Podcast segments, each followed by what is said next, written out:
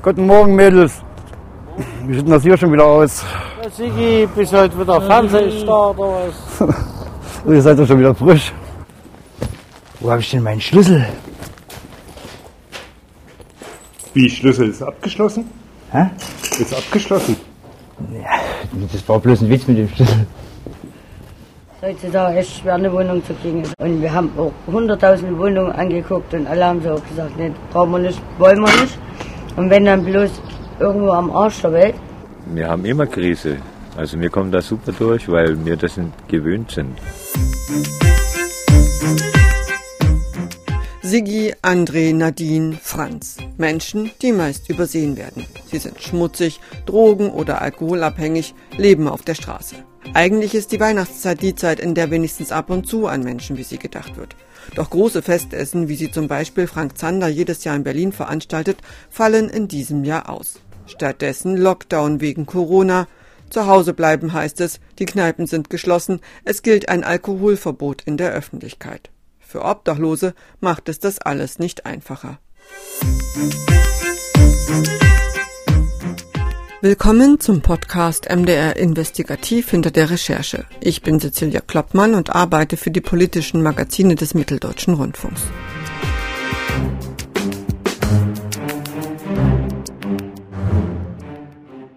Dem Journalisten Thomas Kasper ist es gelungen, über mehrere Jahre einen tiefen Einblick in die Obdachlosenszene am Leipziger Hauptbahnhof zu bekommen. Mit ihm bin ich für diesen Podcast verabredet. Hallo Thomas. Hallo. Thomas, du begleitest die Leute vom Leipziger Hauptbahnhof schon eine ganze Weile. Wie lange eigentlich und warum eigentlich die Leute vom Leipziger Hauptbahnhof? Das begann ziemlich genau in der Adventszeit 2016. Da bekam ich den Auftrag der Redaktion von MDR Exakt, mir den sogenannten Bettlerkrieg anzuschauen. Das heißt, organisierte Bettlergruppen von Roma, Frauen in der Regel, werden frühmorgens in der Stadt ausgesetzt, betteln sehr aggressiv, sehr aktiv. Und die Frage war in der Redaktion, was ist eigentlich mit den einheimischen Leuten, die auch ihren Rasselbecher dorthin halten und wie reagieren die Leute darauf, die Leipziger. Und in dem Zusammenhang brauchte ich dann natürlich auch deutsche äh, Bettler, Obdachlose.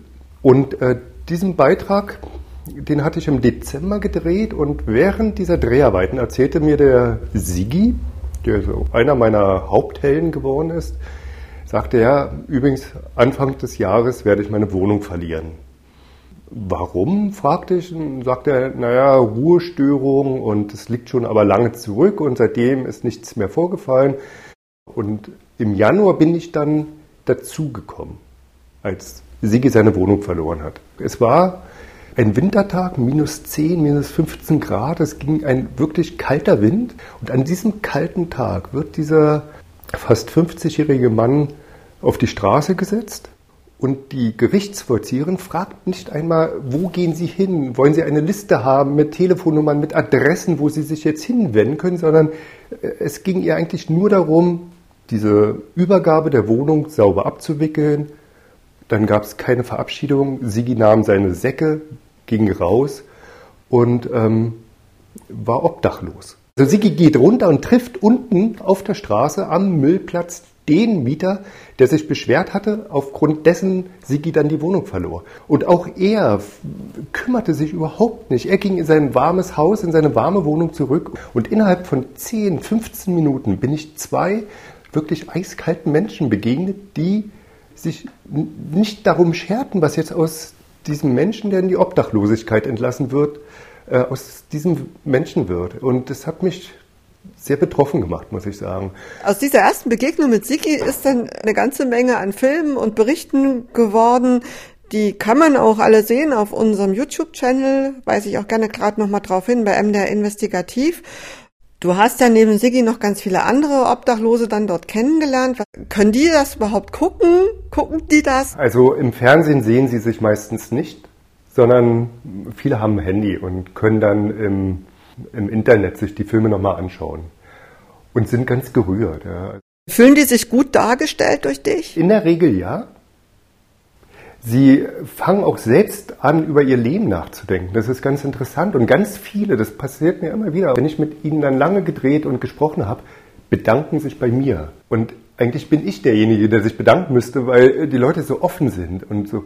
Aber ich bin einer der wenigen, der ihnen zuhört, der ihre Geschichte erfahren will und der sie selbst auch zum Nachdenken bringt, indem ich Dinge auch hinterfrage. Ich nehme ja nicht alles als bare Münze hin, was sie mir erzählen. Vieles ist ja auch zurechtgelegt als Rechtfertigung vor sich und vor anderen, warum ihr Leben so ist, wie es ist. Ja, da ist viel Lebenslüge dabei, da ist viel Selbstmitleid mit dabei und es sind nicht die dümmsten und es sind auch ähm, sehr häufig sehr sensible Menschen. Wie groß ist eigentlich diese Community da am Hauptbahnhof so ungefähr? Also von wie vielen Menschen sprechen wir da eigentlich? Wechselt. Also im Sommer sind es sehr viel mehr. Im Sommer lebten auf der Brache hinter dem Bahnhof so um die 50 Menschen. Ja, insgesamt schätze ich, also wenn man noch den Köhlerpark, Teile der Eisenbahnstraße, Tante E, das ist so ein Straßenkindercafé, ähm, mit dazu zählt, dann sind es um die 100, würde ich sagen. Du hast schon den Sigi angesprochen, dann gibt es die Nadine, Melanie, den Franz, den André. Vielleicht können wir uns mal so zwei, drei raussuchen, beispielhaft, dass du vielleicht mal so ein bisschen erzählst, was du von denen weißt. Also wie, wie alt die sind und welchen Weg die genommen haben, warum sie am Hauptbahnhof gelandet sind, in der Obdachlosigkeit. Mit wem wollen wir anfangen? Mit Sigi vielleicht. Mit dem hast du ja schon ein bisschen erzählt, wie du den kennengelernt hast. Das sind 3 Euro 10. Das ist schon wieder was zum Leben. Ne? So, wie gesagt, ich will dann weiter saufen. Hallo, was habe ich denn zu verlieren? Ich habe niemanden mehr, außer mich selber. Mensch, Thomas, ich habe keinen Bock mehr, echt. Wie alt ist der denn, der Sigi? Sigi ist jetzt 52. Hat der, hat der jemals Familie gehabt? Ja, ja. Also Sigi war verheiratet, hat auch zwei Kinder, hat eine Tochter, ähm, die ist 30. Er weiß gar nicht, ob er Großvater ist, ob er Enkelkinder schon hat, was er aber vermutet. Und er stammt eigentlich aus der Gegend von Görlitz, Zittau, aus der Oberlausitz. Ist Bahnbetriebsschlosser gewesen und kam aber auch schon zu DDR-Zeiten mit dem Gesetz in ähm, Konflikt. Also er saß zu DDR-Zeiten schon im Gefängnis und ähm, kam nach der Wende, glaube ich, nicht mehr so recht auf die Füße. Also es folgte dann eine Haftstrafe auf die nächste und natürlich, wenn er draußen war, trank er Alkohol. Also Alkohol ist ein großes Problem.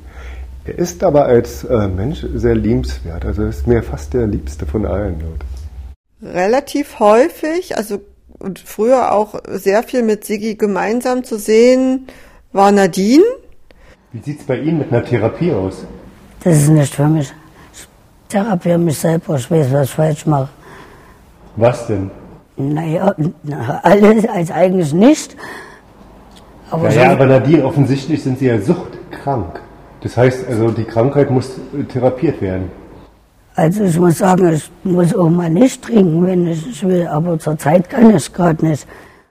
Nadine ist eine sehr interessante Person. Die war schon immer, auch damals, als sie noch trank, und obdachlos war, war sie auch eine, die immer sehr, sehr ehrlich war.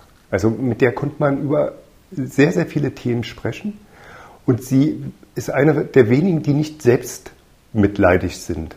Sie wusste, dass ihre Lebensumstände nicht optimal waren, dass sie ein Suchtproblem hat und dass sie sich nach und nach ruiniert, dass sie äh, das Verhältnis zu ihren Kindern versaut hat, die ihr weggenommen wurden, in einer Pflegefamilie leben und trotzdem sagt sie, ich stehe dazu, das ist der Weg, den ich mir ausgesucht habe. Sie hat mm, ihre Mutter verloren, als sie 14 war und hatte kein sehr gutes Verhältnis zum Vater. Das heißt, sie hat sich dann einfach aus dem Staub gemacht irgendwann und hatte ihre Ersatzfamilie. Es ist ja bei sehr vielen so, dass sie eine Ersatzfamilie haben am Bahnhof, die Kumpels. Und die, die Clique am Bahnhof war die Ersatzfamilie für Nadine. Nadine war auch immer klug, die war auch immer schlagfertig und sie hat auch reflektiert. Das ist relativ selten bei den Leuten, mit denen ich dort häufig zu tun habe. Nadine haben wir ja nun wirklich richtig am Boden gesehen durch genau. dich. Also die hatte ja diesen komplett Zusammenbruch. Die war ja mehr tot als lebendig da in diesem Krankenhaus. Und die hat es geschafft. Und wie geht's der eigentlich heute? Na, sie ist berentet. Sie möchte eine Ausbildung machen. Am liebsten möchte sie Malerin werden. Also so Anstreicherin, so Maler, Lackierer. Ist sich aber völlig klar, dass sie als halbe Portion gar nicht diese schweren Eimer schleppen kann. Und sie bereitet sich aber auf eine Berufsausbildung vor, die sie jetzt im kommenden Jahr beginnen möchte. Sie wohnt in, hat eine Wohnung mit Balkon, fühlt sich da sehr wohl, hat mir aber neulich mal erzählt, dass es eigentlich relativ langweilig ist. Das Leben am Bahnhof war schon cooler, da war immer was los und äh, sie hat auch immer Leute um sich gehabt. Ja, jetzt geht sie mit dem Hund spazieren und grüßt die Rentner aus dem Block.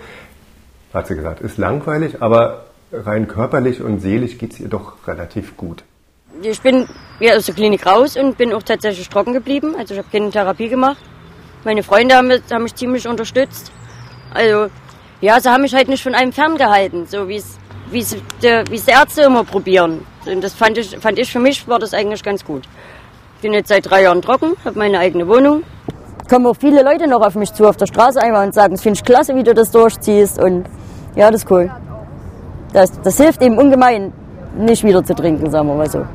Der dritte, nachdem ich nochmal frage, weil das auch eine tragische Geschichte ist, das ist der Franz. Den haben wir auch ziemlich viel gesehen. Der wirkte immer ein bisschen wie so eine Mischung aus, aus Künstler und durchgeknallt. Ja, es schaut immer doch ziemlich chaotisch aus, weil ich gerade wieder am Umbauen bin. Das ist eine Trash-Art-Installation. Das ist, was Sie hier sehen, ist alles entweder geschenkt von Leuten als Spende oder es ist aus Containern rausgefischt oder es ist irgendwo gefunden worden oder aufgelesen worden. Und das, was hier ist, das habe ich alles zusammengetragen. Weißt du, wie, wie alt der war, wo der eigentlich herkam und was, warum der in Leipzig gelandet ist?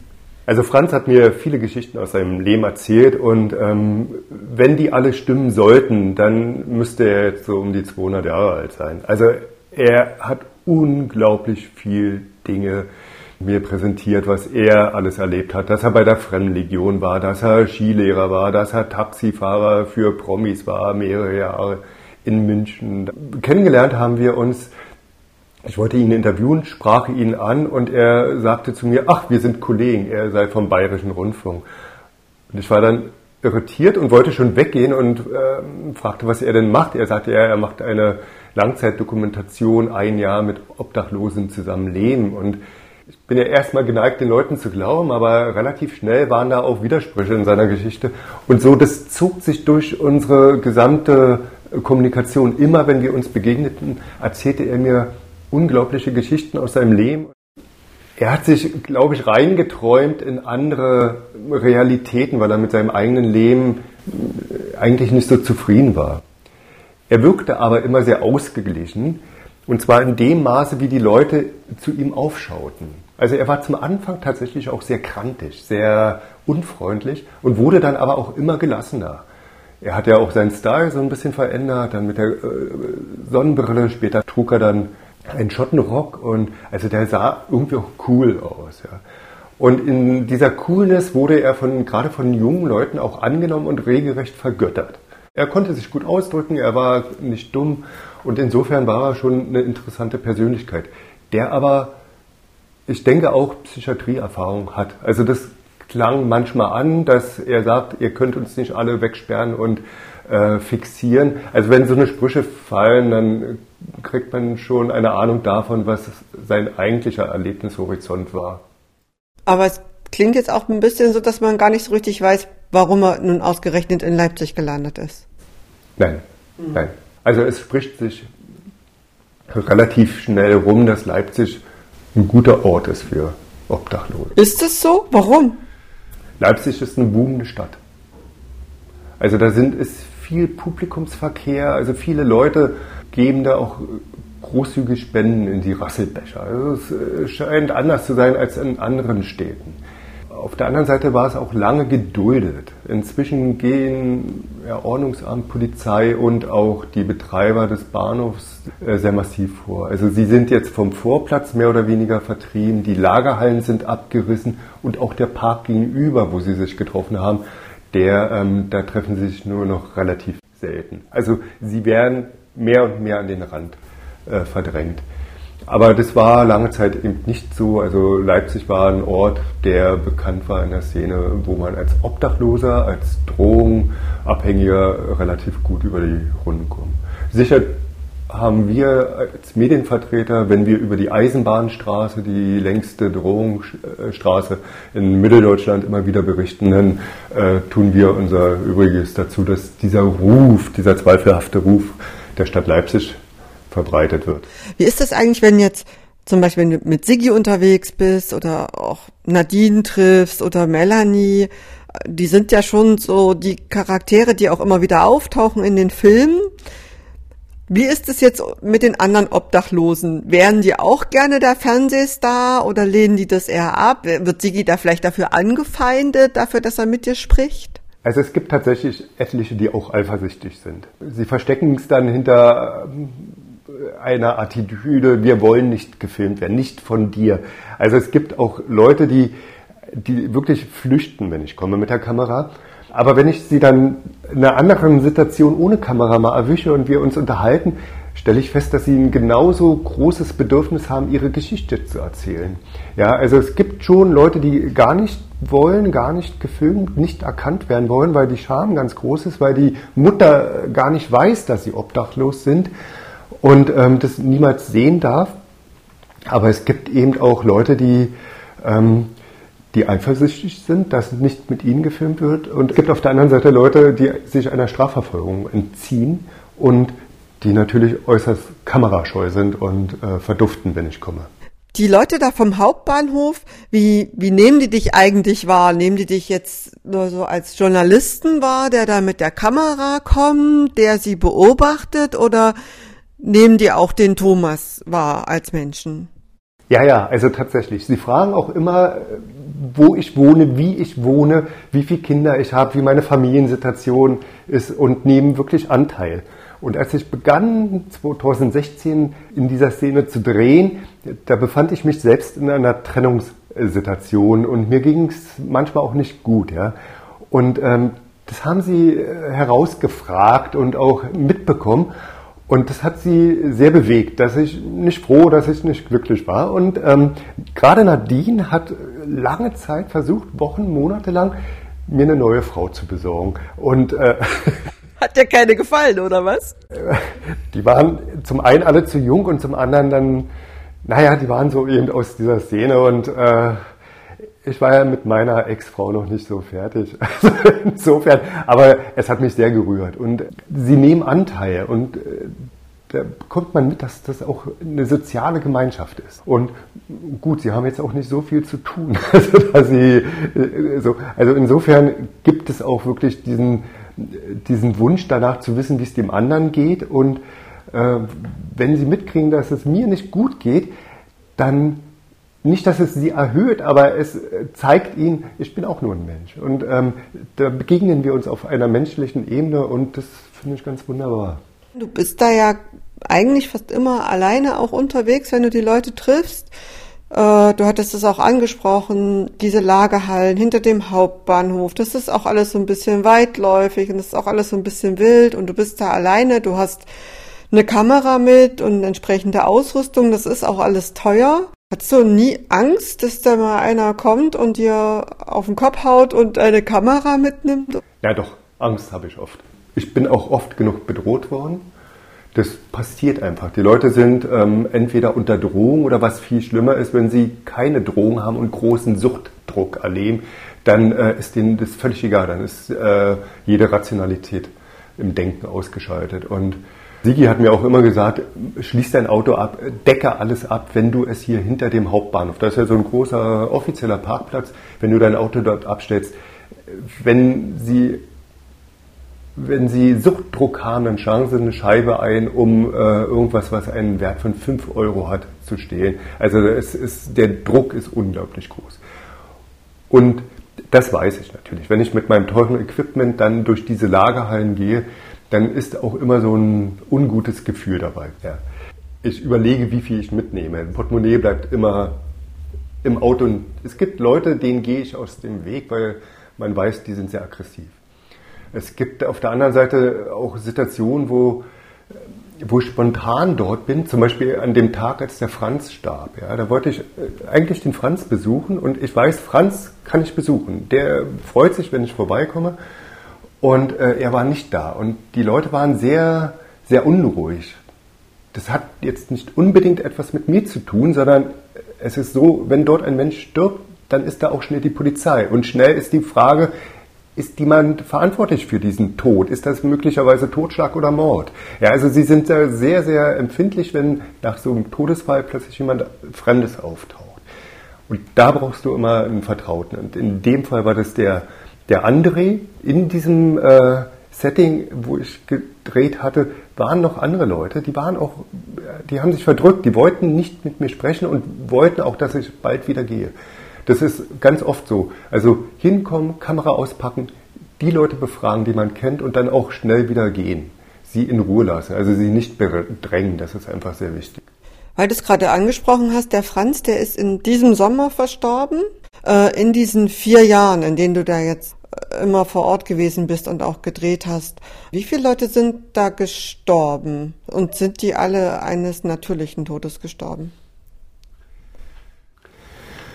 Ja, eine gute Frage. Also es sind mindestens zehn Leute, von denen ich weiß, und die meisten kannte ich, sind gestorben dort. Es gab ganz gruselige Sachen. Die Niki, die erschlagen wurde, die so entstellt war, dass man sie nicht identifizieren konnte. Ein 24-jähriges Mädchen. Ähm, der Franz ist gestorben. Andere Leute sind äh, ums Leben gekommen, wo man nicht weiß, war es Selbstmord oder war es ein Unfall. Also beispielsweise Arthur, der in seiner Hütte verbrannt ist. Mir hat der sehr bekannte und sehr gute Obdachlosenarzt Dr. Trabert aus Mainz, der hat mir in einem Interview mal gesagt, dass es so ein schleichender Selbstmord ist. Die Menschen haben häufig keine Perspektive mehr. Sie wissen nicht, wozu sie überhaupt noch ähm, jeden Morgen aufstehen sollen oder überhaupt, sie haben keine Ziele mehr.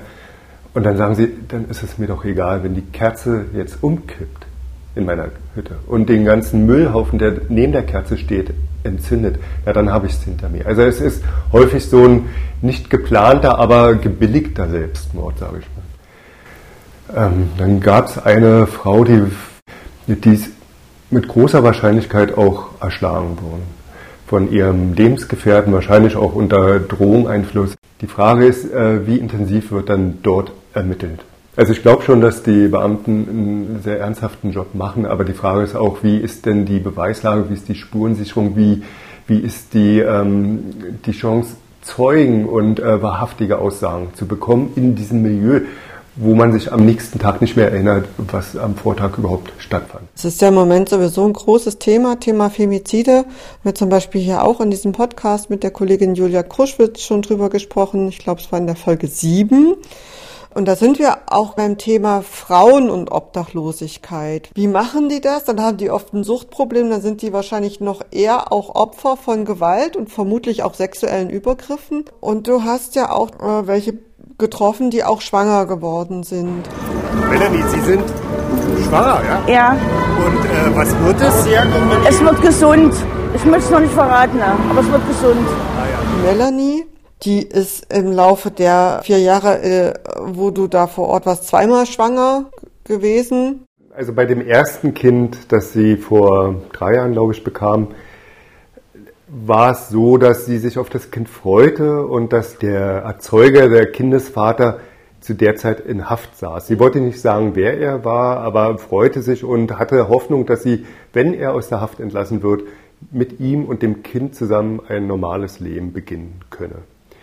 Das ist ja ganz oft so, dass das Kind quasi so ähm, das Vehikel ist, um zu einer normalen Familie, die diese Menschen ganz häufig nicht erlebt haben, also eine eigene behütete Kindheit oder Jugend, dass sie sich das erhoffen durch ein eigenes Kind.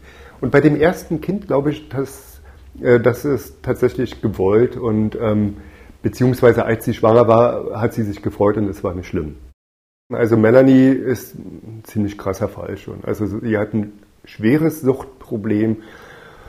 Und äh, na, nicht nur Alkohol. Also Alkohol und andere, auch harte Drohungen äh, werden da regelmäßig konsumiert. Und bei dem zweiten Kind war es so, dass sie es lange selbst nicht wahrhaben wollte, beziehungsweise es verdrängt hat.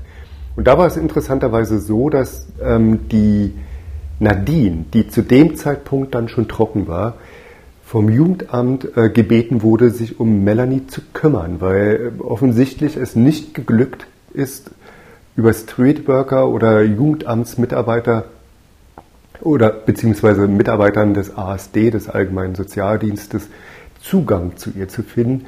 Und deshalb bekam Nadine die Bitte, ob sie nicht mit Melanie mal zum Arzt gehen äh, könne. Und Nadine erzählte mir, dass sie äh, mit Melanie dann zum Arzt ging. Aber das war sehr schwierig, weil sie zum Beispiel keine saubere Unterwäsche hatte und sich unglaublich schämte. Und dann hat Nadine Melanie mit zu sich genommen, hat sie geduscht, hat ihr frische Unterwäsche gegeben und dann sind sie zum Arzt gegangen und der Arzt stellte fest, dass sie schon viel weiter ist, dass sie, ich glaube, im sechsten, siebten Monat schon schwanger ist, was man ihr zu dem Zeitpunkt nicht ansah. Häufig ist es so, wenn Drogen konsumiert werden, speziell Crystal, dann stellt sich kein Hungergefühl ein. Das heißt, sie essen nicht. Dann auch während der Schwangerschaft wird nicht ausreichend gegessen. Dann wird Alkohol konsumiert, also wirklich in Mengen während der Schwangerschaft. Also das ähm, nächste Problem, Kind oder ein Mensch mit riesigen gesundheitlichen Beeinträchtigungen wird, wird auf die Welt kommen, nämlich so ein FAS-Kind. Fetales Alkoholsyndrom heißt das. Und, ähm, aber das ist ihr alles überhaupt nicht bewusst. Verhütung kostet ja auch Geld. Die Pille muss man bezahlen oder auch Kondome, das kostet halt alles Geld. Spielt es eine Rolle, dass die Leute dann eben auf Verhütung verzichten? Also prinzipiell ist es so, dass Frauen in der Obdachlosigkeit und auch in der Suchtszene relativ selten sichtbar sind. Da ist eine viel höhere Schamgrenze da. Ähm, es führt dazu, dass Frauen auch häufiger bei Männern Unterschlupf finden. Es gibt eine sogenannte Übernachtungsprostitution. Dafür, dass ich mal eine Nacht in einem Bett schlafen kann, mal eine warme Dusche bekomme, ähm, lasse ich mich mit irgendeinem so Kerl ein. So eine Dinge führen zu Schwangerschaften, zu ungewollten Schwangerschaften. Es gibt natürlich Übergriffe, das ist ganz klar. Und es gibt natürlich das, was du angesprochen hast, eine mangelnde persönliche Gesundheitsfürsorge. Also sie putzen sich in der Regel auch nicht die Zähne, sie äh, waschen sich nicht so oft und natürlich spielt auch Verhütung keine Rolle. Also diese drei Faktoren, Übernachtungsprostitution, Übergriffe und mangelnde Gesundheitsfürsorge führen dazu, dass diese Frauen relativ oft auch wirklich schwanger werden. Was ich mich auch gefragt habe, wie du eigentlich mit Siggi und Co. Kontakt hältst. Also sind die denn immer erreichbar? Reist du da auch oft auf Verdacht an? Bist du mal mit denen verabredet? Bist du da auch schon mal angekommen und bist unverrichteter Dinge wieder abgereist, weil du gerade keinen getroffen hast? Ich kann mir vorstellen, es ist ja ein schwieriges Klientel. Die sind ja jetzt auch nicht so super zuverlässig. Ja, ja. Es ist ein schwieriges Klientel.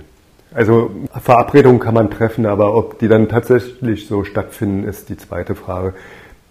Ganz oft ist es so, dass, dass ich niemanden antreffe und dann ist die Frage, ist der oder diejenige in Haft, auf Entzug gestorben oder einfach ähm, nicht da, weil man da irgendwo irgendwie Geld beschaffen muss der Zufall spielt auch eine große Rolle, wen ich gerade antreffe. Insofern, ich bin immer wieder da, ich kenne diese Plätze, aber es gibt auch bei denen ein Netzwerk. Also ich kann Heiko fragen, hast du Melanie gesehen? Und er sagt, heute war sie nicht da, aber gestern war sie dort und dort. Und dann gehe ich dorthin und treffe sie dann auch tatsächlich. Ich laufe dort wirklich Kilometer durch Leipzig, um die Leute anzutreffen. Jetzt bist du da ja viel auch in diesen, in diesen Ruinen, in denen diese Menschen hausen, unterwegs.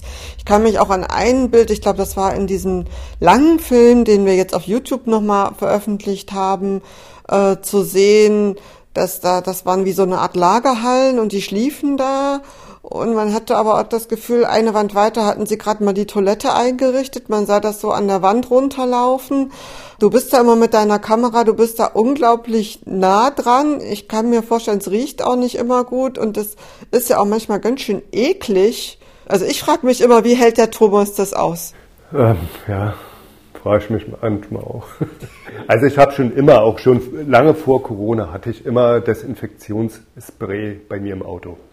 Also nach jedem Kontakt und jedem Besuch desinfiziere ich mir die äh, Hände. Meine Sachen riechen dann auch wirklich danach. Also gerade wenn ich so in engen Räumen mit ihnen lange zusammensitze, sie alle rauchen. Selten wäscht sich mal jemand, also es ist dann schon ein strenger Geruch. Das ist äh, es ist so. Aber auf der anderen Seite, ich habe keine Berührungsschwierigkeiten mit ihnen. Also ich begrüße, vor Corona habe ich jeden auch immer mit Handschlag begrüßt. Einfach um zu signalisieren, ich habe keine Angst vor euch. Ich verbrüdere mich nicht mit ihnen, aber ich halte auch keine Distanz so, dass ich ähm, sie nicht erreiche. Sigi will mich immer drücken, weil er so gerührt ist, dass wir uns so lange kennen und wenn wir uns verabschieden, gerade jetzt vor der Weihnachtszeit, ja, ähm, wo die Einsamkeit ihn sehr, sehr bedrückt. Da ist es so, da, wenn wir uns, jetzt haben wir uns gerade am Montag gesehen, dann kommt er nochmal und will mich ganz doll drücken und das sind dann schon Momente, wo man ja doch mal die Luft anhält. Gut, dass du das kannst, weil sonst hätten wir diese Einblicke nicht und die gehen, die gehen einem ja schon auch sehr zu Herzen, wenn man sieht, wie Menschen leben, mitten, mitten unter uns. Und da komme ich auch schon nochmal auf die Frage ähm, zurück, warum diese Menschen so leben und wollte eigentlich mal eine ganz kleine Erfahrung erzählen, die ich mal gemacht habe. Ging es auch um das Thema Betteln und ähm, na, auch durch die Leipziger Innenstadt und habe am Hauptbahnhof einen Typen getroffen, der nannte sich selbst Paule. Du nickst. Paule ist so eine Art Hilfspunker und hatte damals so eine Plüschratte auf der Schulter. Ich weiß nicht, ob er die immer noch hat. Und er war auch total freundlich und sehr offen. Und dann sagte er, ja, manche Leute sagen zu mir, ich soll doch lieber arbeiten gehen.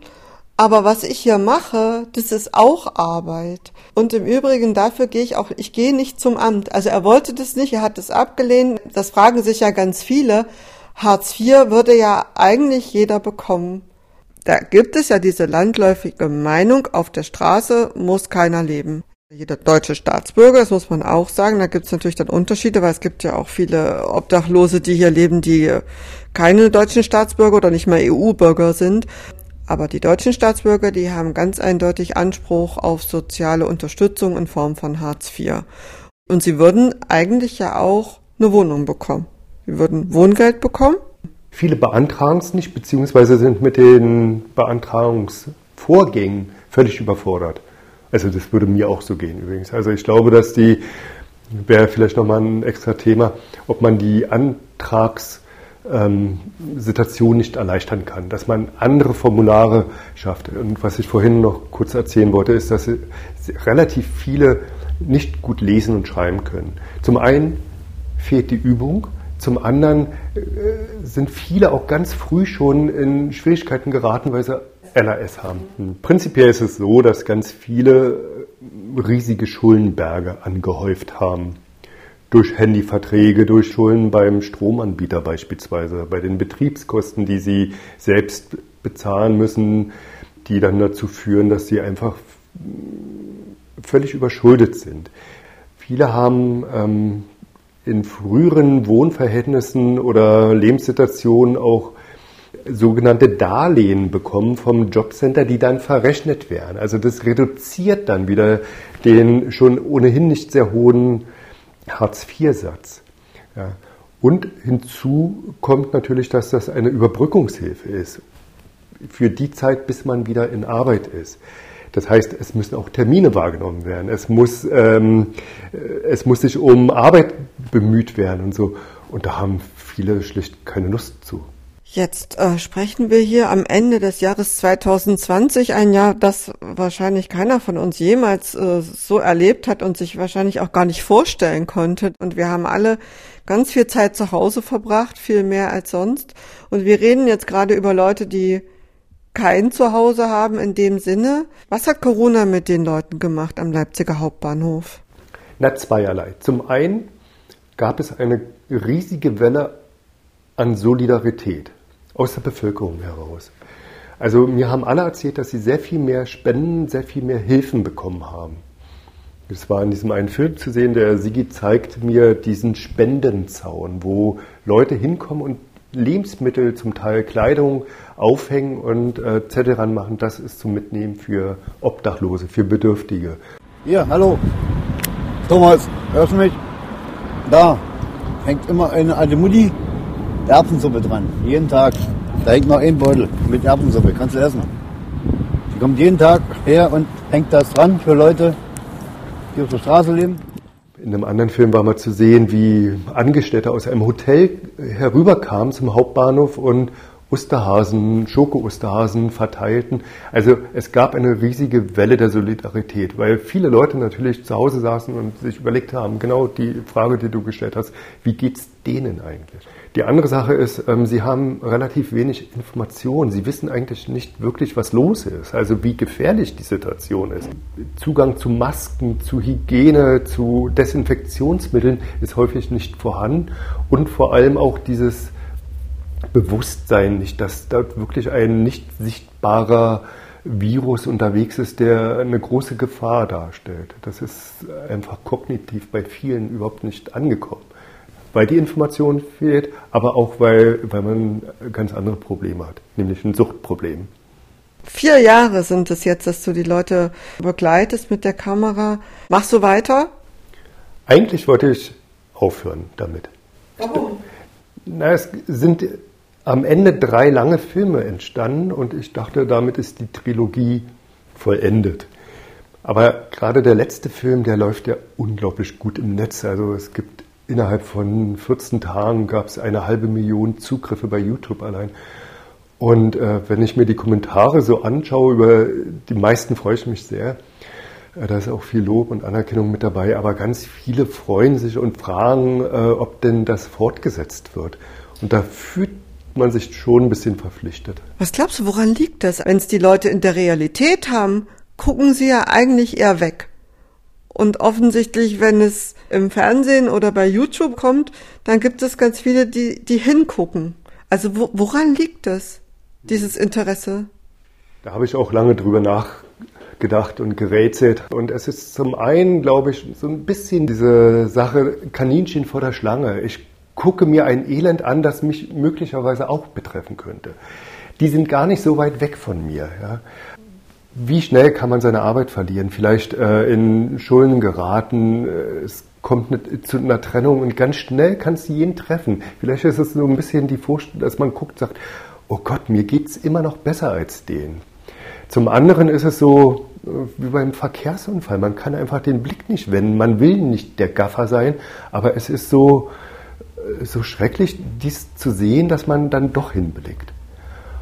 Und ich glaube, der dritte Aspekt ist, dass es einfach so eine Parallelwelt ist, in die man ja sonst keinen Einblick hat. Und, und, natürlich ist es eine Welt wie bei uns auch. Also es gibt Liebe und Freundschaft und Verrat und Eifersucht und äh, Zank und Streit und dann wieder Verbrüderung. Also es ist ja alles, was unser Leben auch äh, ausmacht, was eine ähm, eine gute Serie ausmacht, findet dort genauso statt. Wenn du einmal drin bist, dann erzählt dir jeder auch, ach, hast schon gehört, die ist schon wieder schwanger und das ist passiert und so. Das ist auch so eine, also eine richtig vertratschte Gesellschaft. Aber wir als Außenstehende geraten da nur selten herein und ich glaube, das macht so ein bisschen auch den Reiz aus. Also dürfen wir uns noch auf weitere Berichte vom Leipziger Hauptbahnhof freuen, Thomas? Also ich habe jetzt schon mal weitergedreht, ja. Ich freue mich drauf und ich bin mir ganz sicher, eine ganze Menge Zuschauer und jetzt vielleicht auch Podcast-Hörer freuen sich darauf. Ich danke dir sehr, Thomas, dass du dir die Zeit genommen hast, bei uns im Podcast zu Gast zu sein. Sehr gerne, vielen Dank. Das war der Podcast MDR Investigativ hinter der Recherche. Diese 15. Folge ist zugleich die letzte in diesem Jahr. Wir bedanken uns ganz herzlich fürs Zuhören in diesem für uns ersten Jahr im Podcast-Geschäft. Wir haben über Tierversuche, Femizide, rechte Burschenschafter, verwehende Pestizide und kurios anmutendes wie das Wiederaufleben der freien deutschen Jugend gesprochen. Eine Übersicht über alle Folgen gibt es auf mdr.de slash investigativpodcast. Dort kann man uns auch auf allen gängigen Portalen abonnieren. Wir freuen uns über Bewertungen und auch über Feedback, am besten über investigativ.mdr.de. Im nächsten Jahr starten wir am 15. Januar mit einer neuen Folge. Thema bei meiner Kollegin Esther Stephan sind dann illegale Autorennen. Denn trotz verschärfter Gesetze sterben noch immer unbeteiligte Unschuldige durch Raser, die sich Rennen liefern. Mir bleibt noch, Ihnen eine gute Zeit zu wünschen. Kommen Sie gesund durch die besinnlichen Tage, passen Sie auf sich und andere auf. Wir hören uns dann im nächsten Jahr wieder.